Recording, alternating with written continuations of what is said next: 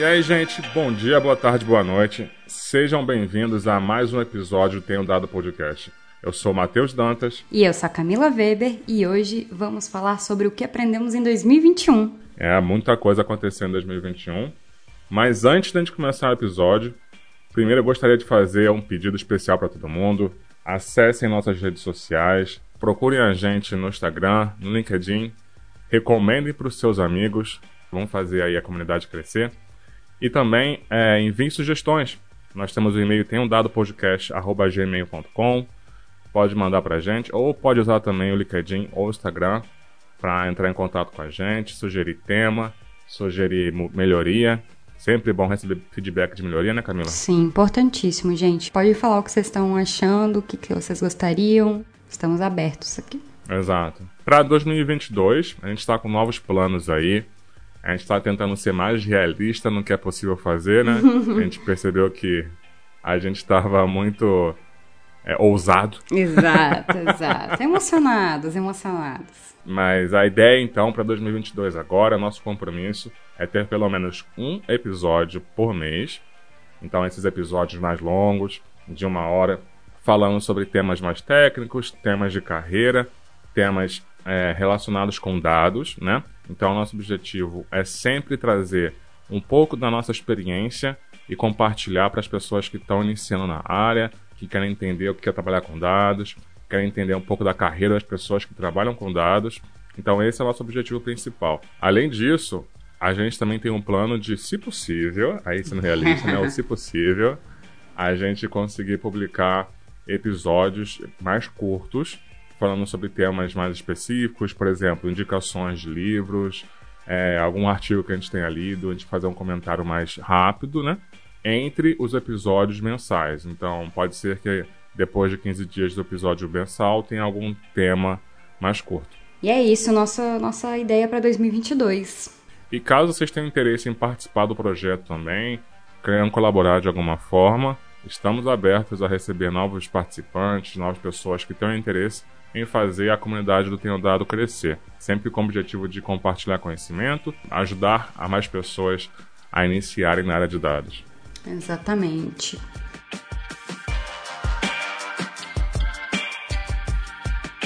E antes do episódio, vamos para o nosso tradicional Tenho Dado. Hoje a gente vai trazer um dado que não tem tanto a ver com um episódio, mas é um dado importantíssimo para 2021 que é sobre a vacinação no Brasil. É, eu lembro que a gente começou, 2000, começou gravando em 2021, estava sem perspectiva nenhuma de ser vacinado em 2021 e a gente termina o ano de 2021 com praticamente 78% da população brasileira vacinada com uma dose, aproximadamente 67% das pessoas vacinadas com duas doses e começando já a vacinação de reforço para aproximadamente 12% da população. Foi um grande avanço, apesar das políticas do governo Bolsonaro. Então, eu estou muito feliz em passar esse dado que tem muita gente vacinada. E agora a gente está começando a vacinação infantil, então vacinem suas crianças, enfim.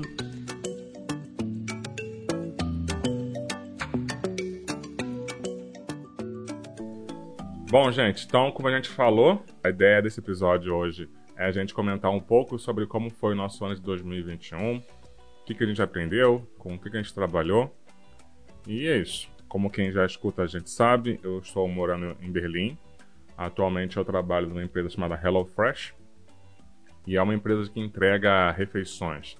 A gente entrega uma caixa com os ingredientes para serem preparados, né, para você preparar a refeição. Então tem a, tem a exata quantidade para cada receita. Né? Então você escolhe quais são as receitas que vai receber, a quantidade, enfim. Estou trabalhando tem um ano, né? Completei um ano de empresa como engenheiro de dados sênior. Estou trabalhando no time de marketing. Então é engraçado porque na minha antiga empresa eu tive contato com o time de marketing, né? Inclusive com a Camila. Exatamente. E a gente, eu participei de um projeto que a gente estava extraindo dados das plataformas parceiras, né? Então a gente queria saber o custo das campanhas qual estava sendo o retorno, a performance dessas campanhas nos parceiros. Então, quando a gente fala em campanha, a gente está pensando assim, a gente está pagando para plataformas parceiras, por exemplo, o Facebook, e a gente quer saber o quanto essas campanhas estão performando, né? E é, é interessante porque eu estou fazendo algo similar agora, não na parte de extração de dados,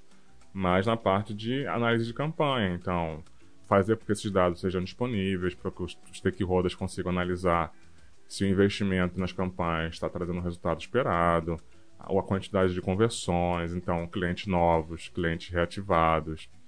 Então, para mim foi um ano de muito aprendizado na área de marketing, né? Então, esse, essas métricas, né, CAC, que é o custo de aquisição de cliente, enfim, outras métricas, fui aprendendo, fui entendendo, para mim isso é muito importante. Isso é até uma dica que eu tenho para quem quer trabalhar na área de dados, principalmente a galera que é engenheira de dados, não foque só no técnico, não fique só pensando em aprender Python, em aprender Spark, aprender etc, etc. Entenda bem do negócio da sua empresa. Conforme você vai se tornando mais sênior, é cada vez mais importante que você entenda do negócio da sua empresa para que aquela solução que está provendo né, ela esteja de acordo com o objetivo da empresa, esteja de acordo com o negócio da empresa. Porque, vou dar um exemplo básico. Tem muita gente que fala assim, ah, precisamos ter dado real time sempre. Dado real time é mais importante. Mas, cara, dependendo do seu, do seu negócio, da sua complexidade, do cenário, da sua empresa atual, não faz sentido, porque dado real time ele traz uma complexidade para a área técnica que não se paga, entendeu? Simplesmente não se paga, porque está trazendo um dado em real time que não, não teria necessidade de ser em real time. Eu sei que é um, é um exemplo é, básico, mas é uma coisa que você precisa levar em consideração no momento que você toma decisões em relação às decisões técnicas. Você vai trazer uma solução nova. Ah, eu, eu quero migrar do Python 3.7 para o 3.10. Mas por que, que você quer fazer isso? Eu quero sair do Airflow e mudar para outra solução. Eu quero sair da AWS para o Google Cloud. Mas por quê? Entendeu? Você precisa alinhar a estratégia técnica com a estratégia de negócio. E para mim, assim, nesse ano, apesar de, em termos de tecnologia, estar trabalhando com coisas que estava acostumado a trabalhar. Então, trabalhei com Spark, com PySpark, trabalhei muito com Airflow, trabalhei é, usando a AWS, que são coisas que eu já tenho experiência. Foi mais um aprendizado em termos de negócio do que em termos técnicos. Não vou dizer que eu não aprendi nada em termos técnicos, porque eu também aprendi, obviamente. Né? Se não, não tivesse aprendido nada em um ano, seria bem. Alguma coisa você sempre aprende, né? Por mais que esteja fazendo coisas repetidas, você sempre aprende. Tem contatos com coisas que você não teria tido contato, mesmo sendo a mesma tecnologia. Mas eu acho que o meu maior aprendizado foi mais na área de negócio mesmo, sabe? Entender Entendi. um pouco mais na área de marketing, uhum. estratégias de campanhas. É, trabalha com Salesforce de novo, Salesforce Marketing Cloud. É um desafio também por, por si só, trabalhar com Salesforce. É, eu já ouvi falar bastante. Sobre a extração de dados do Salesforce. Exato. É um desafio. É um pouquinho complicado porque é o tipo de plataforma que é uma caixa preta, né? Então você não sabe o que está acontecendo lá dentro. Você tenta extrair o dado e entender o que aquele dado representa, né?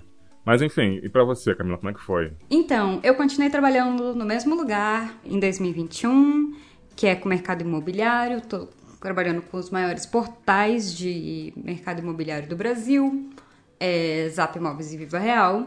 E continuei trabalhando muito dentro da experiência dos nossos usuários no portal. Em, em ambos os portais? Em ambos os portais. Só, só, só uma pergunta, Camila. É, só para relembrar o pessoal, você está trabalhando como o que lá? Eu sou analista de dados, então eu trabalho usando os dados para melhorar a experiência de você que está procurando um imóvel para comprar ou alugar. Qual a sonoridade? Ah, meu Deus, Matheus, toda vez. Eu sou. eu agora estou como especialista de dados. Hum, agora sim. Fiquei sem graça. Beleza. Não, pô, tem que falar.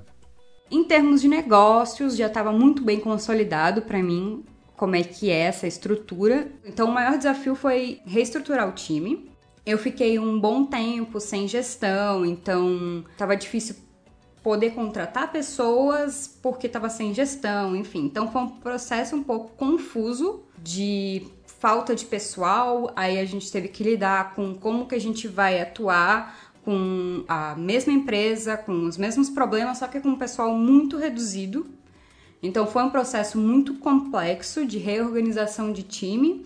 Então eu, eu lembro que em ano passado eu falei que eu estava trabalhando em squads dentro de times multidisciplinares e a gente teve que é, subir para um nível de tribo. Então a gente não estava mais dentro de um time especificamente atuando, mas sim dentro da tribo e aí conversando muito junto com a pessoa de produto responsável por várias outras pessoas de produto para a gente priorizar onde que a gente ia atuar, dado que a gente estava em, em, pouquíssimas pessoas. E a gente segue agora, por enquanto, nesse, nessa, nessa estrutura.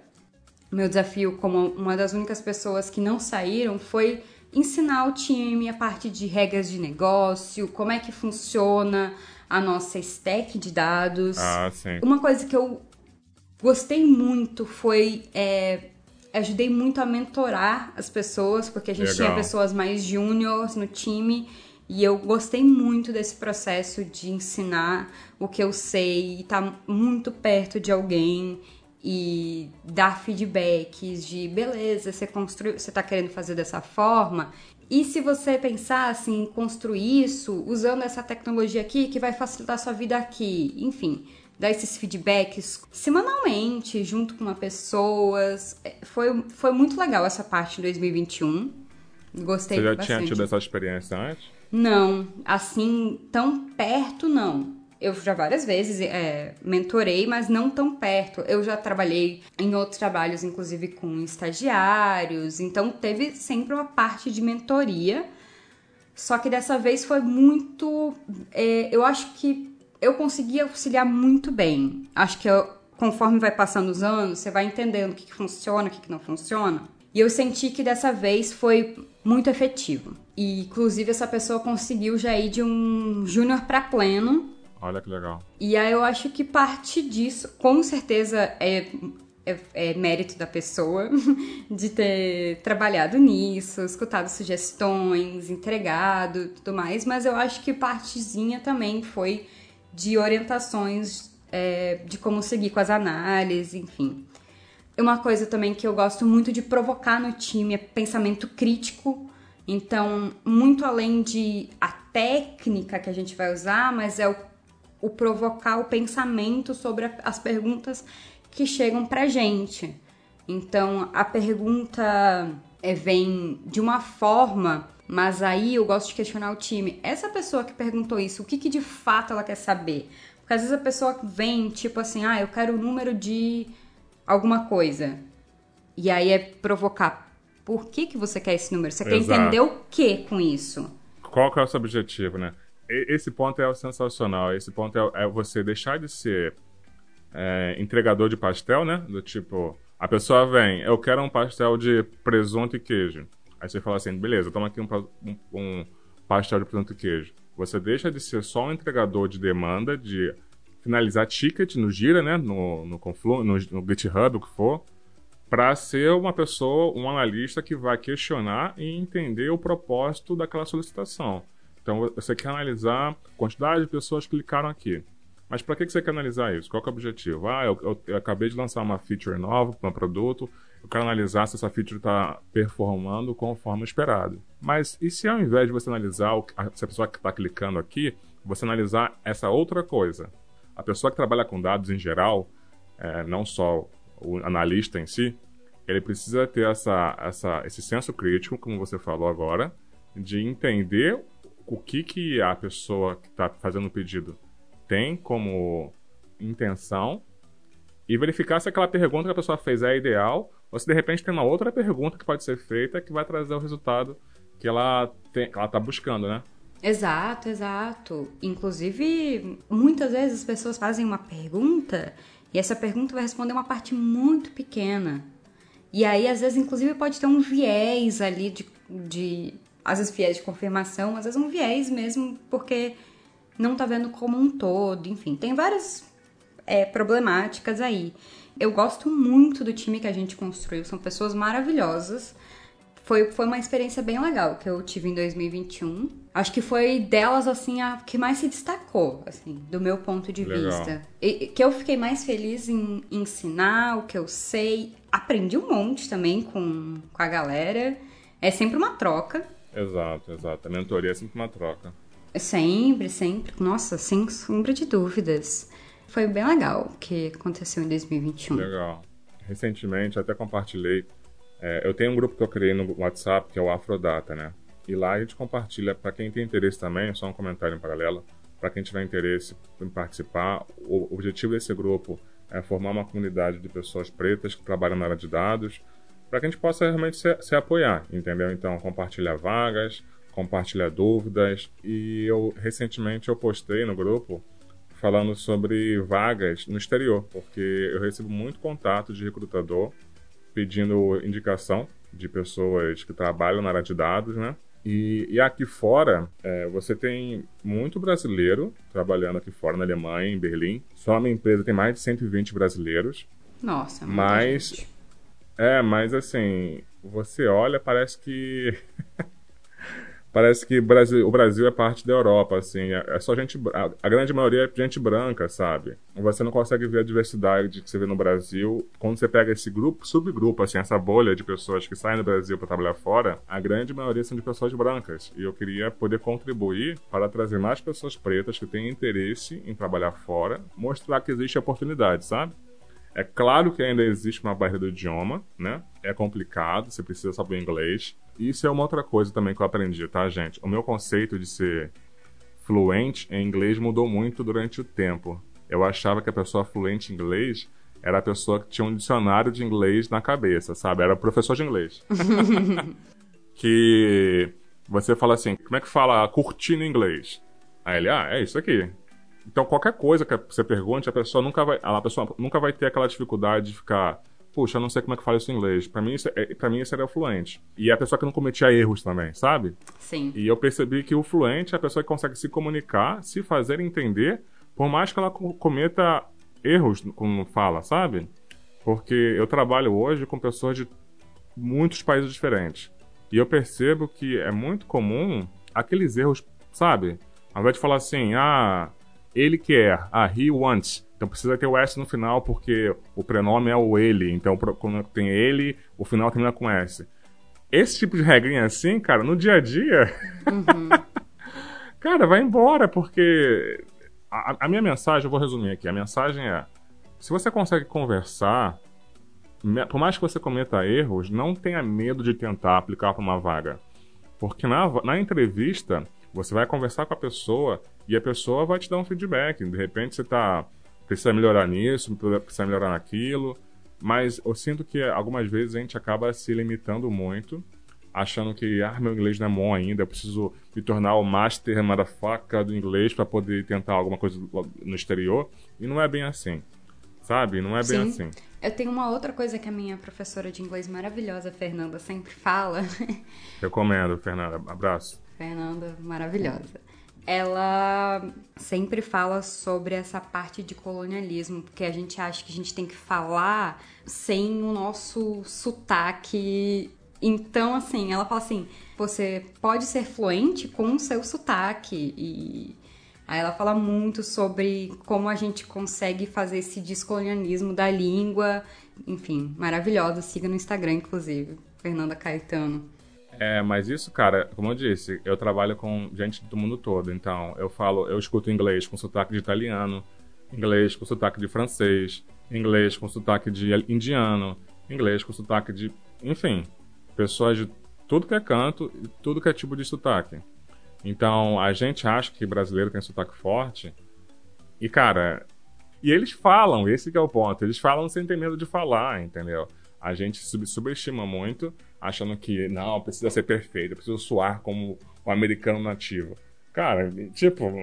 Você não é americano não nativo. Exato, é. então... é. Ninguém quando aprende a falar português tenta falar português que nem o brasileiro, entendeu? Ah, cara, ele falou, você entendeu e pronto, entendeu? Exato, exatamente. É isso que ele quer passar a mensagem. Mas enfim. Eu acho que tinha um outro ponto, Matheus, que você falou que eu achei muito importante, que realmente, quando você vai ver, tem 120 brasileiros, mas aí todo mundo branco, todo mundo. Grande parte branco. Sim, e aí, eu pego isso inclusive no Brasil. eu fico vendo as pessoas novas que ficam entrando na minha empresa, e aí sempre pessoas brancas na área da tecnologia. É 90%. Incomoda muito. Então, acho que vai para além do, de pessoas é, tendo essas oportunidades fora do país, mas do Brasil ainda é um, muito precário, muito. Ainda assim, a gente está falando de uma elite branca que está acessando as vagas da tecnologia, sabe? A ideia justamente aqui é a gente expandir mesmo para. Exato. Do podcast, né? É expandir para a gente trazer de fato diversidade de pessoas dentro da área de tecnologia e de dados, inclusive. É, é por isso que, assim, quem escuta a gente já percebeu que a gente sempre traz convidados que são fora do padrão, fora do padrão do homem branco, que está sempre com um poder de fala. A gente dá, a gente, nosso objetivo é dar oportunidade é, para que outras pessoas que trabalham na área possam também compartilhar a sua experiência e trazer um pouquinho do que eles sabem para o todo, entendeu? Porque senão a gente fica sempre com a mesma perspectiva. E acho que a palavra-chave é essa, é dar oportunidade, entendeu?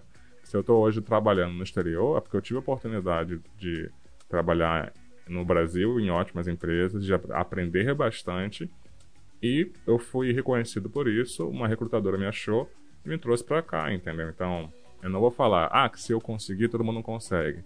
Não acredito nisso, para mim, meritocracia não existe, Exatamente. é uma baboseira enorme. não é porque eu consegui que todo mundo consegue, entendeu? Eu tive a sorte de ter a oportunidade de alguém me achar e eu é, estar qualificado para isso. Mas até chegar aqui, até chegar no nível que eu estou hoje de conhecimento, eu tive muitas oportunidades.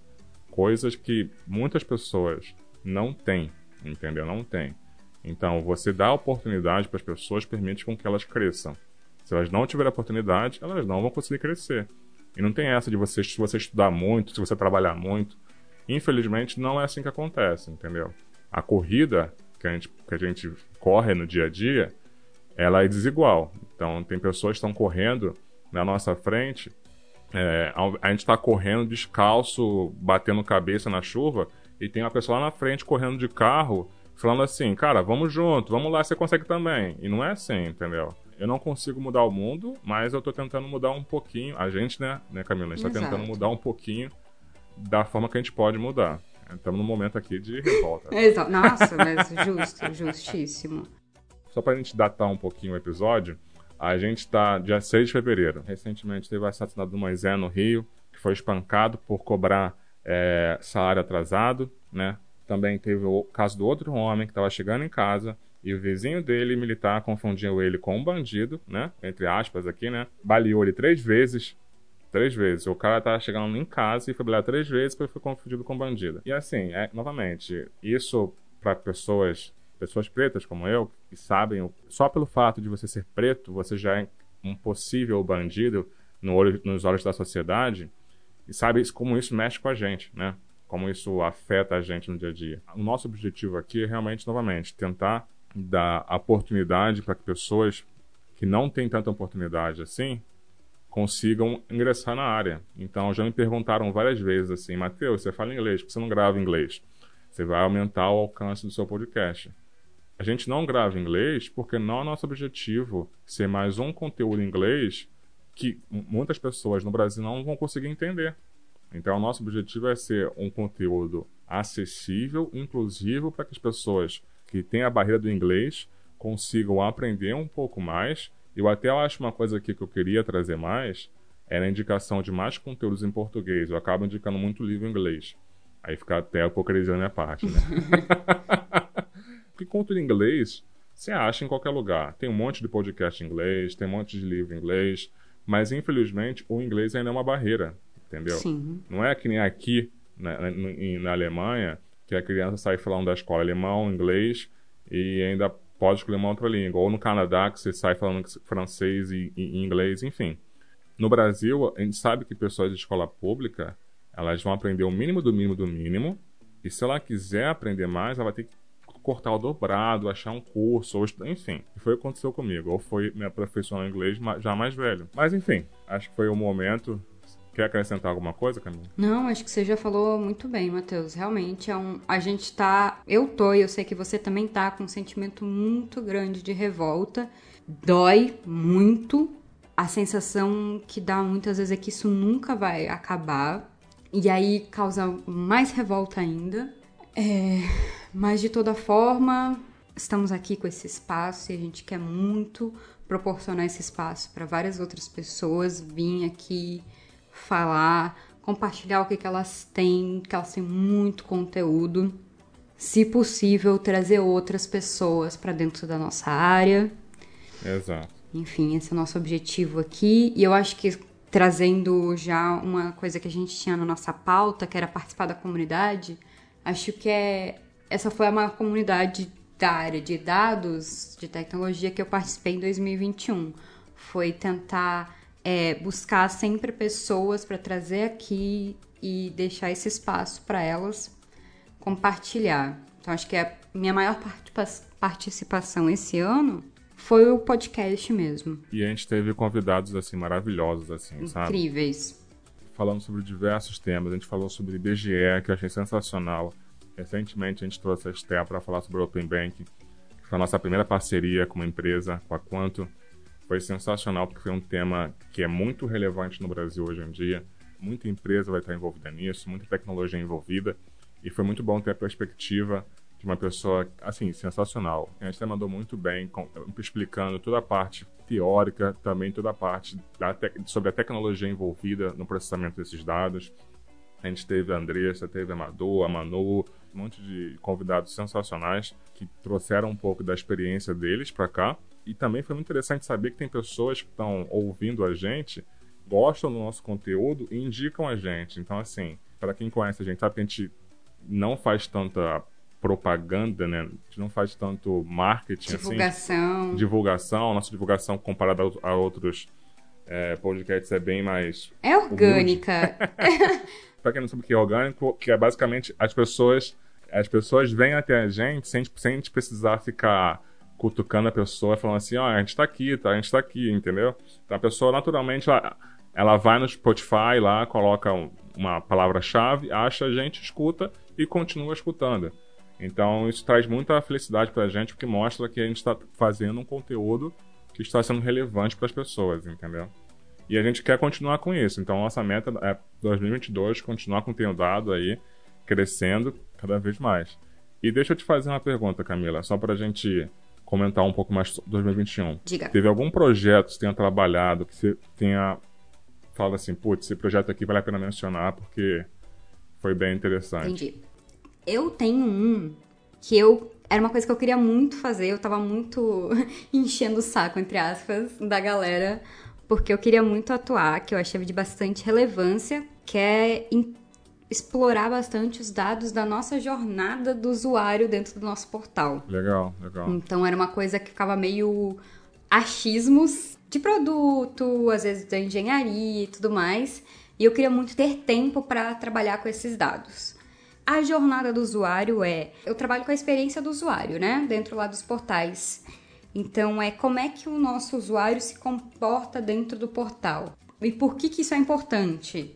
Como eu quero melhorar é, a usabilidade do portal, se eu entender quais são os nossos perfis dos usuários, eu consigo pensar, dado que eu, quando eu sei como é que o nosso usuário se comporta, eu consigo pensar em produtos, em funcionalidades que melhorem a usabilidade do nosso portal.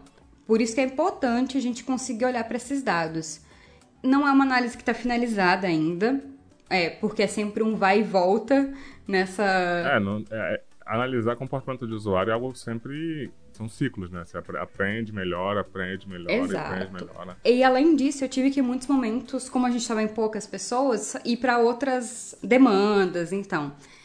É, não deu para ficar, é tipo, legal não, sem... né? não deu pra... Entendo, acho que a palavra certa é entendo. Exato, exato. É, a realidade é essa, infelizmente. Mas o que foi feito até agora já deu uma grande visão e eu me senti muito realizada e feliz de ter conseguido fazer pelo menos uma parte e outra coisa que, por conta disso, eu, eu, eu, ainda tenho muitos ensinamentos de quando eu trabalhava com o Matheus lá em 2019, 2019, 2020.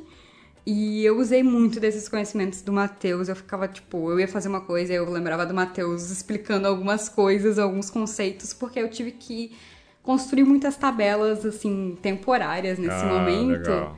Então eu usava muitos conhecimentos que o Matheus.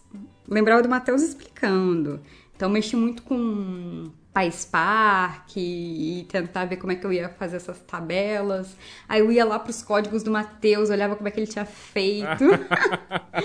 ah, entendi. Desse Meus jeitinho. códigos viraram, viraram código legado já. Não, não viraram, não, não viraram, não. Mas tá quase, Matheus.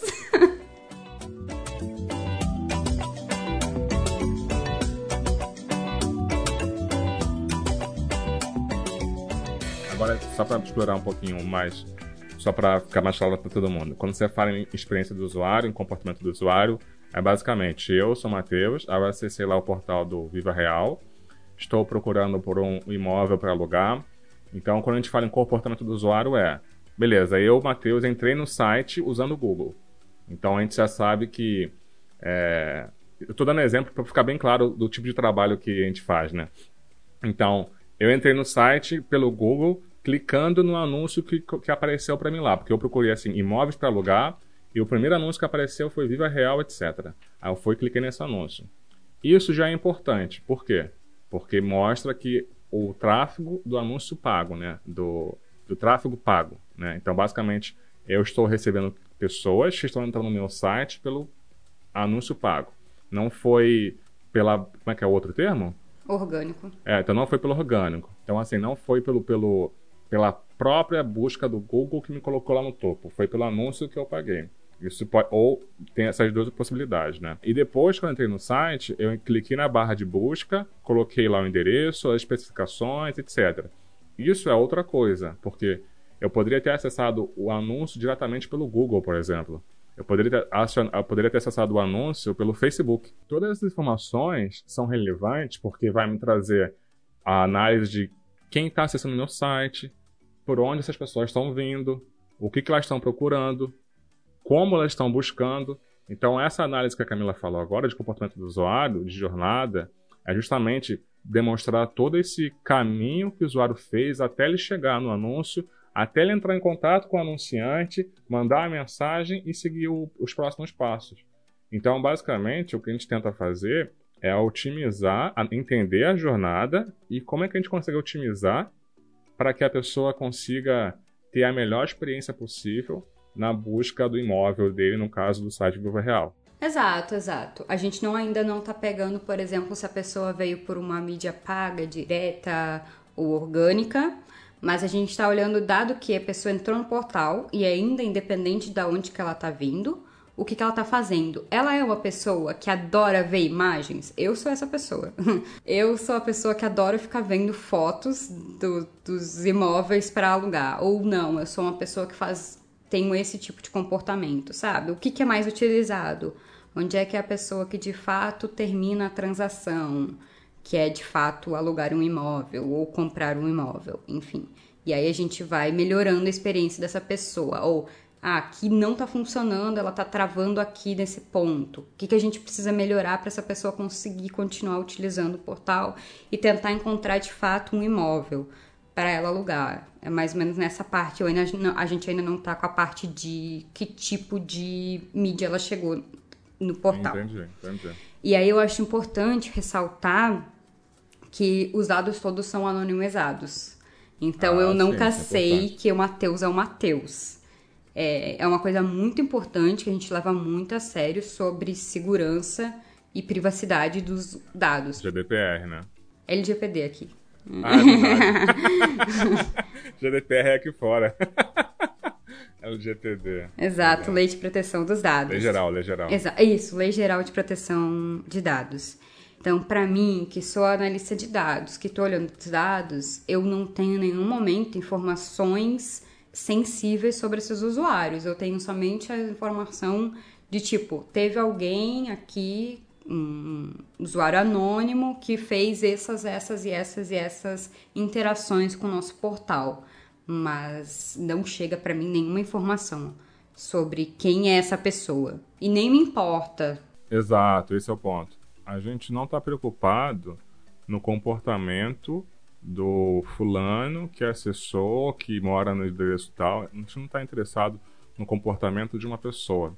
A gente está interessado no comportamento do grupo. Então, a gente sempre analisa os grandes números, né? Exato. Quantas pessoas clicaram aqui?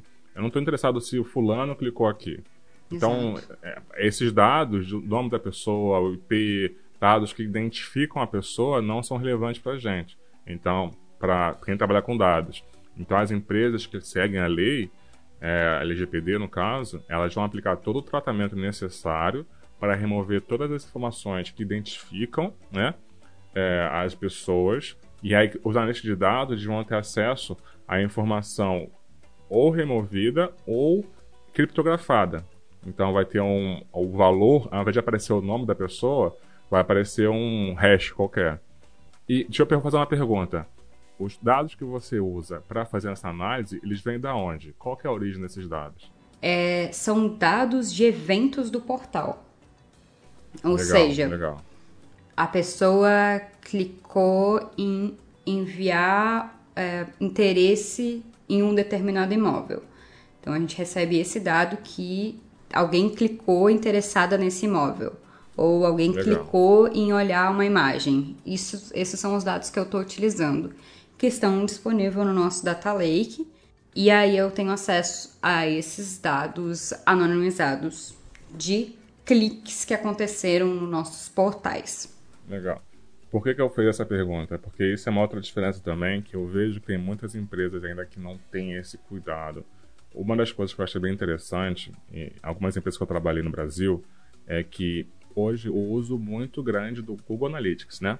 Então, o Google Analytics ele faz justamente isso. Você programa a sua página para que ela envie eventos de navegação para o Google Analytics.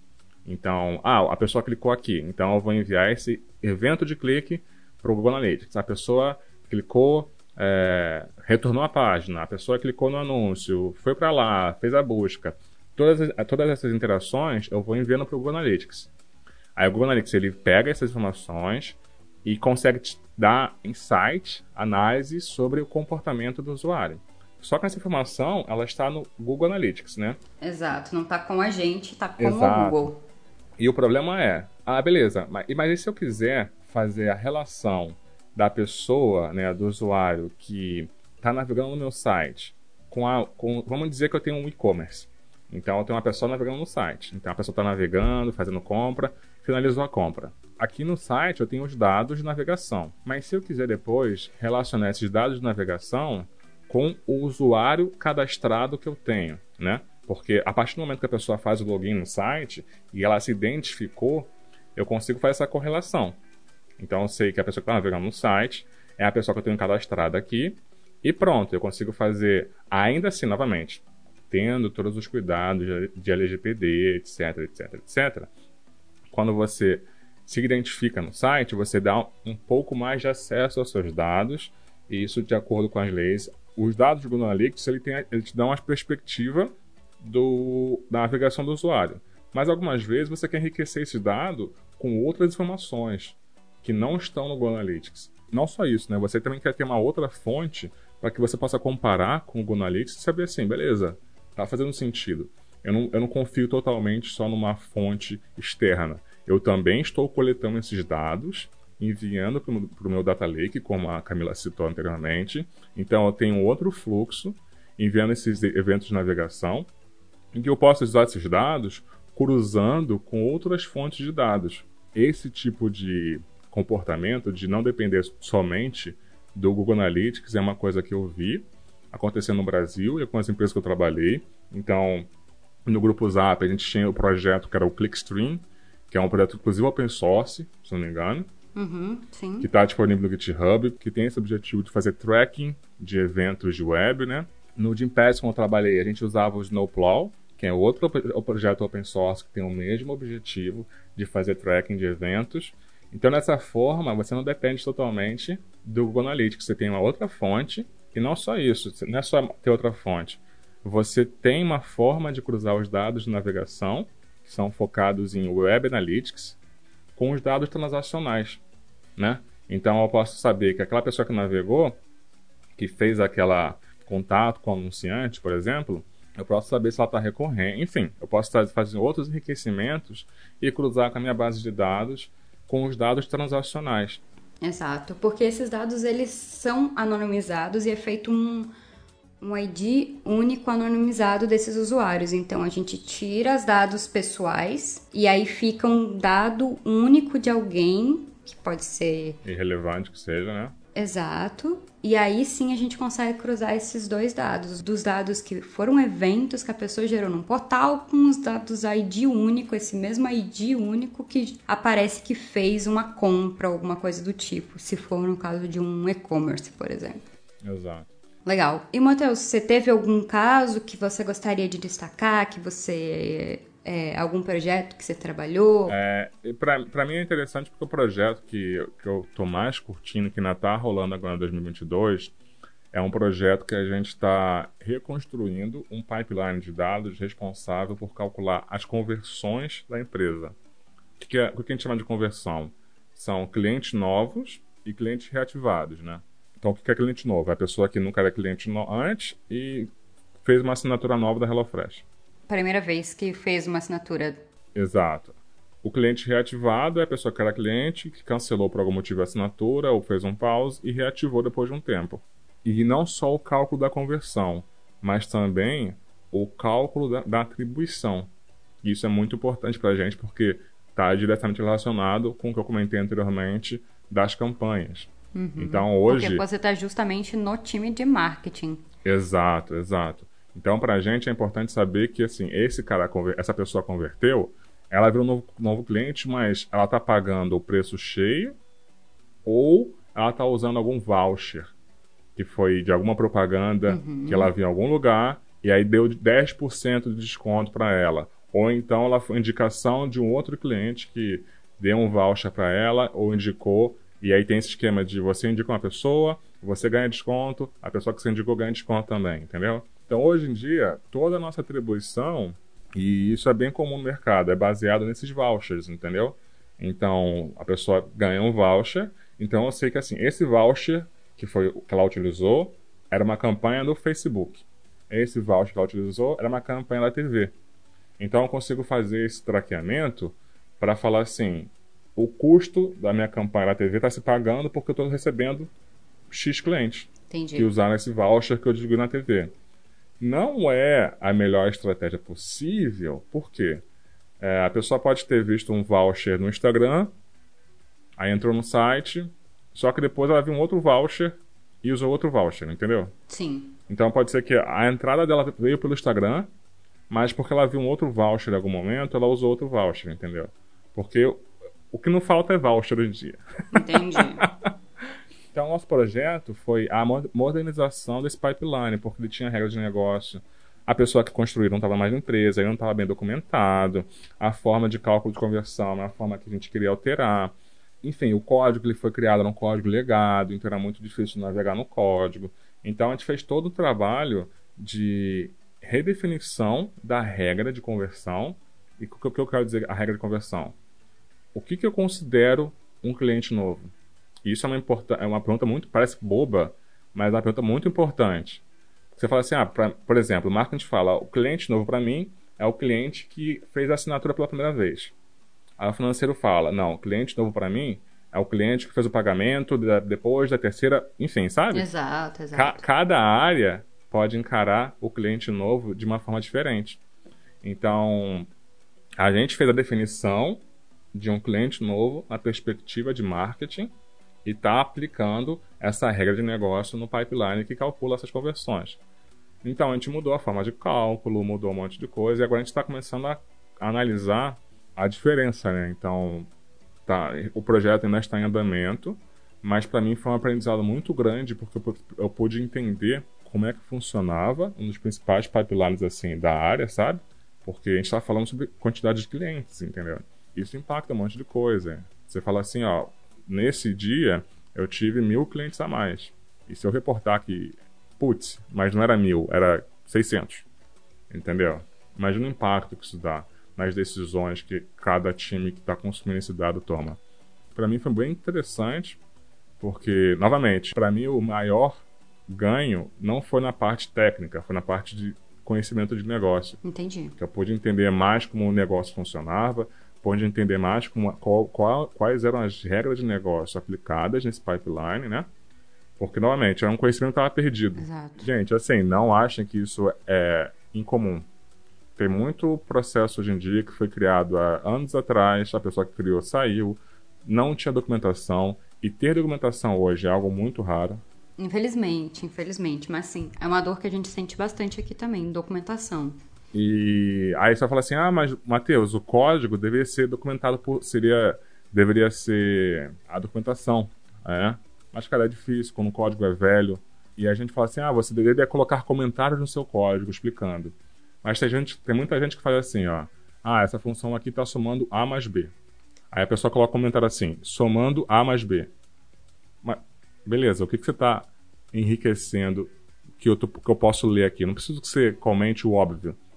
Que você comente assim: ó. Estou somando A mais B porque A leva em consideração lá, lá, lá e B lá, lá. Você explique o porquê daquilo. Então, quando eu vejo um cálculo assim, ah, eu estou calculando a quantidade de conversões considerando a, a, a variável A vezes B dividido por 2. Eu consigo ler isso no código. Eu entendo a lógica. O que eu não entendo é o racional. Se você não adicionar um racional para aquilo, falando assim, ah, a fórmula é essa, porque a, fórmula é em consideração o peso, não sei o que, lá, lá, lá, lá, lá, lá, lá, isso vai trazer o, vai trazer o, o valor adicional. Mas o meu ponto é, eu estou devagando de novo, né? é, o meu ponto é, é muito difícil você confiar só no código se o código não está bem documentado, né? Então, assim, se você não adicionou as informações necessárias no código e também se o código está fácil de entender. Porque de vez em quando as pessoas fazem aquele famoso over engineering, que é tra transformar algo mais complexo do que deveria ser, né? Sim. Então, começa a colocar um monte de coisa, aí começa um monte, de abstração, um monte de interface, não sei o que, não sei o que, não sei o que. Para você ler uma transformação básica, você tem que navegar em 10 classes, 15 classes, 3, 3 repositórios diferentes, etc, etc, e você se perdeu já. Você já não sabe onde mais você está. Então, para mim foi muito interessante, aprendi bastante coisa, e o que eu estou mais feliz é que está começando a trazer o resultado esperado. Legal.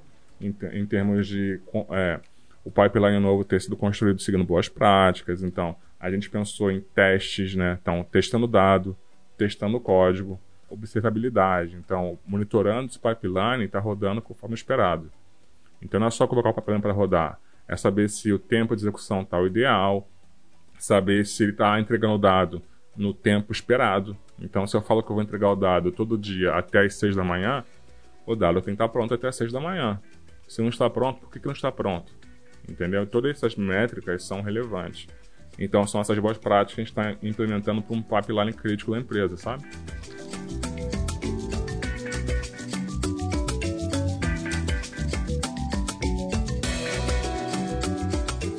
Bom, então foi isso é, em termos de experiência que o projeto que eu trabalhei.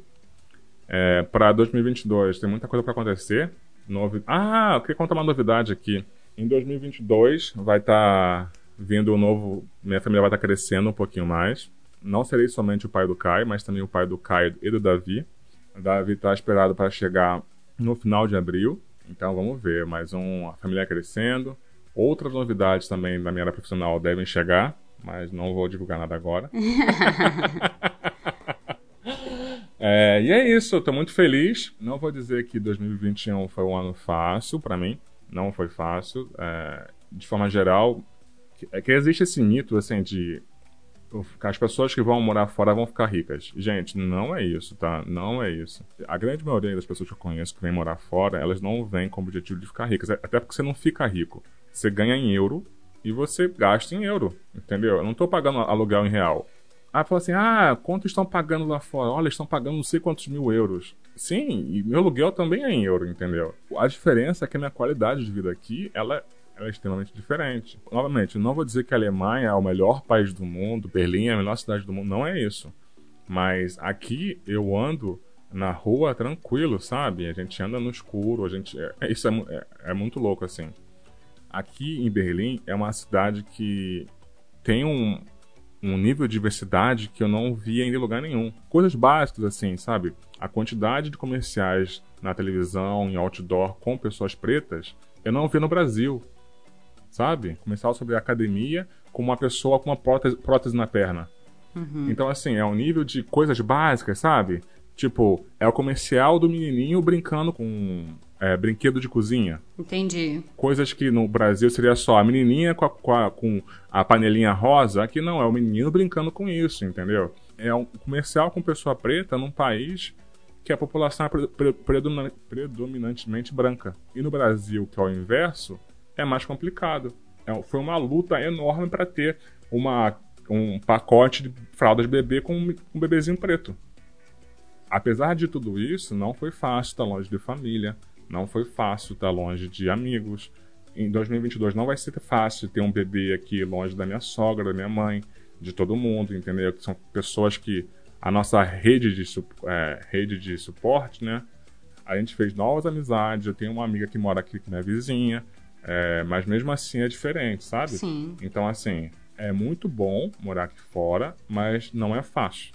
Entendeu? É até por isso que é uma coisa que eu ouvi ficar postando no Instagram de fotos, toda hora foto, ah, vivendo na Europa, sabe? Porque cria a sensação de, nossa, ela tá curtindo o sonho da vida. Uhum. Não é, porque não é fácil também. Eu fico, eu fico triste, eu fico chateado. É, graças a Deus eu tenho a minha esposa aqui, que pra ela também foi muito difícil, entendeu? Mas a gente tá aqui lutando porque a gente acredita que esse é o melhor pra gente. É melhor pra gente, melhor pro Caio, melhor pro Davi, entendeu? Sim.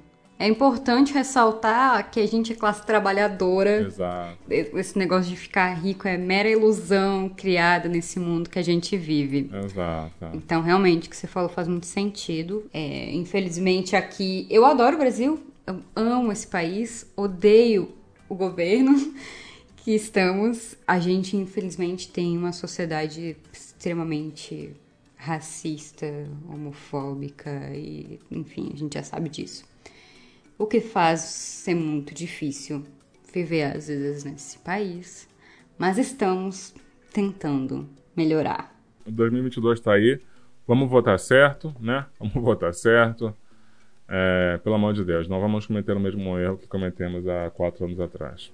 Por favor. E eu falo cometemos porque eu não votei no Bolsonaro, mas faço parte da população em geral, então foi a população que elegeu ele. Enfim.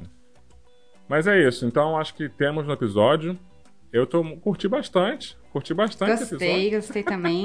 Você tem alguma indicação, Matheus? Tenho, tenho sim. Eu falei sobre indicação de livros em inglês, mas infelizmente eu vou indicar um de novo. A nosso objetivo também é, em 2022, trazer alguns reviews de livros em inglês. Se tudo der certo, vai rolar, pessoal. Vamos lá, tem gente interessada em ajudar a gente. Exato. É, vamos só se organizar para fazer isso acontecer. Gente, eu só uma, um ponto que eu lembrei, eu ia falar outra antes sobre livros em inglês. Às vezes a gente consegue achar o livro em inglês em PDF e a gente existe em vários sites, inclusive o Google Translate, que a gente consegue colocar o arquivo em PDF lá no Google e ele traduz, enfim, é, vai ter algumas limitações e tal, não necessariamente vai traduzir da melhor forma, mas já é um bom começo, que aí consegue traduzir um PDF inteiro pra, de inglês para português, ou enfim, outras línguas para português. Então seria uma opção também, beleza? É, o livro que eu quero indicar hoje é um livro que eu vi de uma indicação de um, de um post no Medium sobre livros que engenheiros de dados deveriam ler. Eu achei interessante, ele chama 97 coisas que todo engenheiro de dados deveria saber. E é um livro interessante porque ele foi construído em colaboração. Então foram vários engenheiros de dados, né? Com vários backgrounds diferentes, onde eles vão citando pequenos tópicos que eles acham que são importantes. Então, cada tópico geralmente são uma ou duas páginas. Então, tem tópicos como. Deixa eu pegar aqui um exemplo. Data Engineering é diferente de Spark. Falando sobre CDC, que é Change Data Capture. Então, acho bem relevante, dá uma perspectiva legal. E é assim: você lê esse tópico, se você achar relevante, aí você pode se aprofundar mais buscando mais informação sobre isso. Mas é interessante você saber que existe, né? Essa é a primeira indicação que eu tenho. A segunda indicação são dois, filme, dois filmes da Netflix. O primeiro filme, o nome do filme é Ferida. A atriz é Halle Berry. Halle Berry. Ela é uma lutadora de MMA. de UFC, sabe? Que Sim. ela tá, ela teve uma luta e ela entrou em pânico, ela tava ganhando todas, entrou em pânico, fugiu e entrou em decadência. Aí o filme começa com ela sendo tipo limpando o banheiro, sabe? E mostra, enfim, aí mostra a evolução, os motivos que aconteceu, porque, porque ela fugiu da luta. Enfim, achei o filme, filme bem interessante. O segundo filme que eu tenho pra indicar é um filme com a Sandra Bullock, chamado Imperdoável. Esse filme também é bem legal. É um filme é, meio drama, assim, sabe? Que mostra uma mulher que foi presa por assassinato. E ela tem uma irmã pequena. Quando, irmã- quando ela foi presa, a irmã foi, entrou em adoção e tal.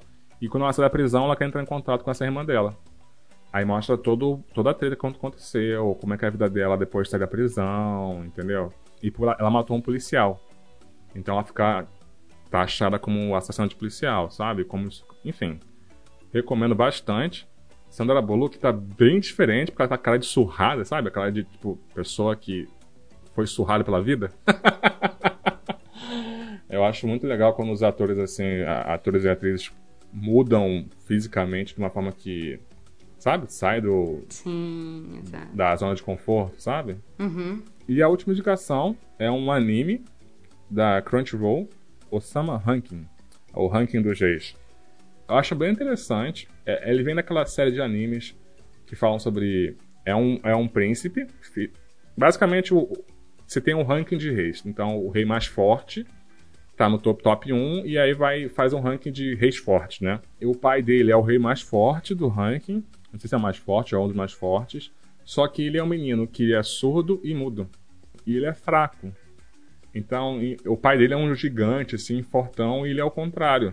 E ele tá vivendo num mundo onde os reis são ranqueados pela força. Entendeu?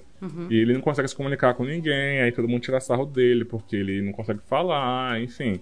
E vai mostrando que, apesar das limitações, entre aspas, dele, ele ainda consegue ser forte, ele ainda consegue. Ele demonstra a força dele de uma forma diferente. Entendi. Sabe? Diferente do que a gente espera. Tô, tô curtindo, tá na Crunchyroll. Crunchyroll é de graça. Você pode pegar o plano pago, mas não, não é obrigatório. E é isso.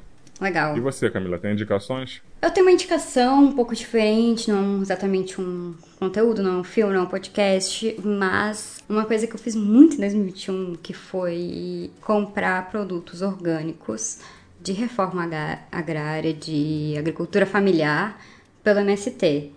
Então eles estão por todo o Brasil. Eu aqui em São Paulo, comprei aqui em São Paulo.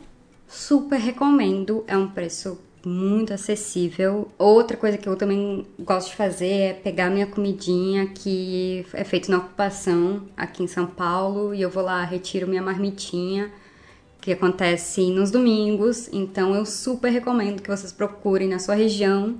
Vale muito a pena. Então acho que essa é a minha recomendação, que eu usei muito o ano todo em 2021. Maravilhosos. Então são duas coisas, é comprar os alimentos orgânicos na sua região, Legal. de algum assentamento, e outro é em uma ocupação dentro da região urbana mesmo, e aí existe Legal. também esse almoço. Muito bom, muito bom. Não sabia, não sabia. Infelizmente não consigo. Exato, Mas exato. quem tá no eu não Brasil- sei se existe aí, eu não sei se existe aí na Alemanha alguma alguma reforma agrária, alguma coisa desse tipo, eu não tenho É, mas conhecimento. aqui uma coisa interessante é que a galera preza muito por isso, né? Então, tem os lugares assim que são lugares fechados, que é tipo um jardim que as pessoas vão pra plantar as coisas, sabe? Entendi. Ah, horta comunitária? É tipo isso, exato. Entendi. exato. Legal. Mas enfim, E é isso. é isso, ótima indicação, ótima indicação. Exato, exato. Se alguém ficar com alguma dúvida, pode perguntar pra mim. É que a conta do Instagram vai depender, vai variar de cada região, mas Legal. com certeza você vai achar na internet. Pode procurar aí. Só, só querer procurar que acha, né? Exato, exato, exato. Mas se ficar Exato. com alguma dúvida, pode perguntar pra mim, que eu posso ajudar com certeza. E novamente, tendo interesse, a gente está no Instagram, está no LinkedIn, tanto eu quanto a Camila, quanto tenho dado. Então pode adicionar, adicionar a gente, mandem mensagem e indiquem seus amigos. Obrigado, grande beijo e um ótimo Obrigado, 2022 galera. para vocês. Ótimo 2022 e até a próxima.